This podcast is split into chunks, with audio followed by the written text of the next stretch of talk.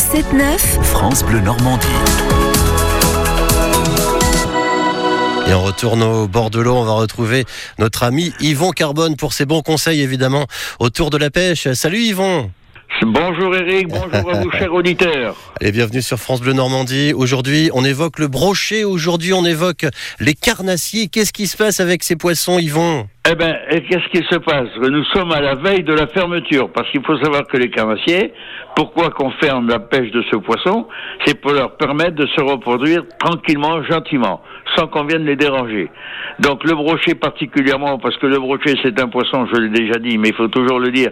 Il y en a qui le savent, il y en a qui le savent pas. Le brochet frais, si tu veux, fin janvier et tout le mois de février.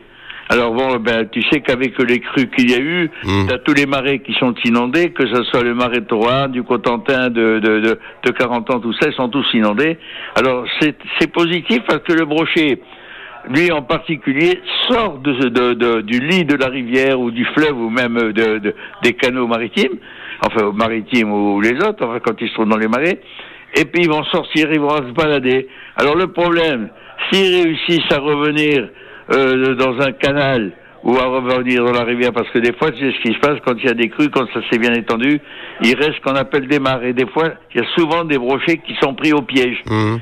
Et après, tu as des gens ben, qui sont là, qui attendent ça, parce qu'ils le savent, et ils vont voir des, des gros brochets. Alors que moi, ce que je demande toujours, c'est souvent des gros poissons, ce sont les, les, les femelles, qui sont les plus grosses, puisque le record en France se tient, en fait, en- entre parenthèses, je te le dis, c'est un brochet qui dépasse les 1m30, tu vois, c'est quand même extraordinaire. Ouais, c'est une grosse bête. C'est hein. 1m37 de mémoire. Hein. Bon, ben c'est extraordinaire. C'est un brochet qui doit faire entre 19 et 20, euh, 20 kilos et peut-être 22 kilos. C'est Mhm. c'est formidable. Donc, ce qu'il faut, c'est les remettre à l'eau. On prend une photo, on est content, on a pris un beau brochet. Ben, on est content, on le remet à l'eau. Pourquoi qu'on va le remettre à l'eau? Comme je t'ai dit précédemment, mon cher Eric, c'est que ces poissons qui vont frayer, eh ben, tous les petits brochets qui vont naître vont se répandre partout, dans les marécages, bon, dans les marais, tout ça, ils vont se répandre partout, dans les rivières, eh ben, ils vont rester, ils vont être protégés, parce que tu sais qu'en rivière et les fleuves, ce qui se passe, on me dit souvent, mais ils vont, les poissons doivent partir avec les crues. Non, ils partent pas, les poissons. Les poissons savent se protéger. Donc, tu as déjà dans les rivières, tu as ce qu'on appelle les méandres. Un méandre, c'est un renfoncement de la mer où le courant passe un peu au large et tout le monde vient se protéger là.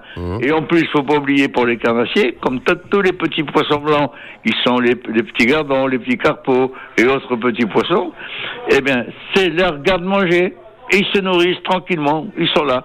Et donc voilà, alors c'est surtout euh, aux pêcheurs, bon il faut pas oublier oublier aussi, parce que on est limité dans les prises. On a le droit à deux brochets, un cendre, ou deux cendres, un brochet. Donc on a le droit à trois camassiers, les deux confondus. Donc pour les pêcheurs, ça peut être euh, des jours de bonheur, une belle prise, ça vaut le coup, le prendre en photo, le remettre à l'eau. Voilà, c'est, je pense que c'est ce qu'il faut faire. Ah Bah voilà, bah ce sont les bons conseils en tous les cas à retenir. Merci Yvon, très bon samedi et à demain dimanche.